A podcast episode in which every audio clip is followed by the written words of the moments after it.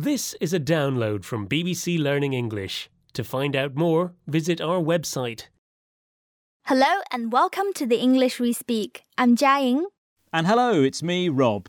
Hey, Jiaying, I'm so looking forward to your party. Well, uh, You know, food, drink, dancing. I can't wait for it. uh, Rob, didn't you get the message?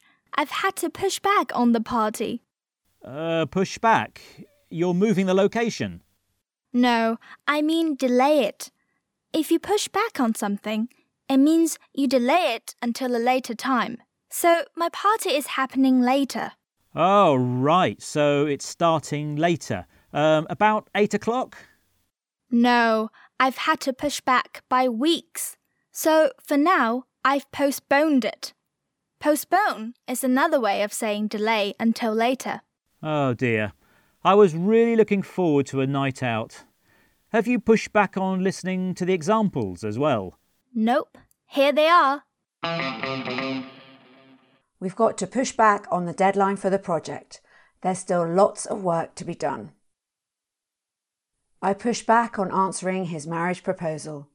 I'm still not sure if he's the right man for me.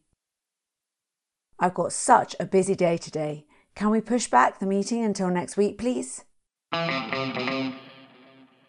You're listening to the English we speak from BBC Learning English. And we're talking about the expression push back, which means to delay or postpone something until later. Sorry about delaying my party, Rob. It's just not the best time to do it. Well, I guess it can't be helped. How about having it the next day? Don't be so pushy. Pushy means to be very determined to get what you want.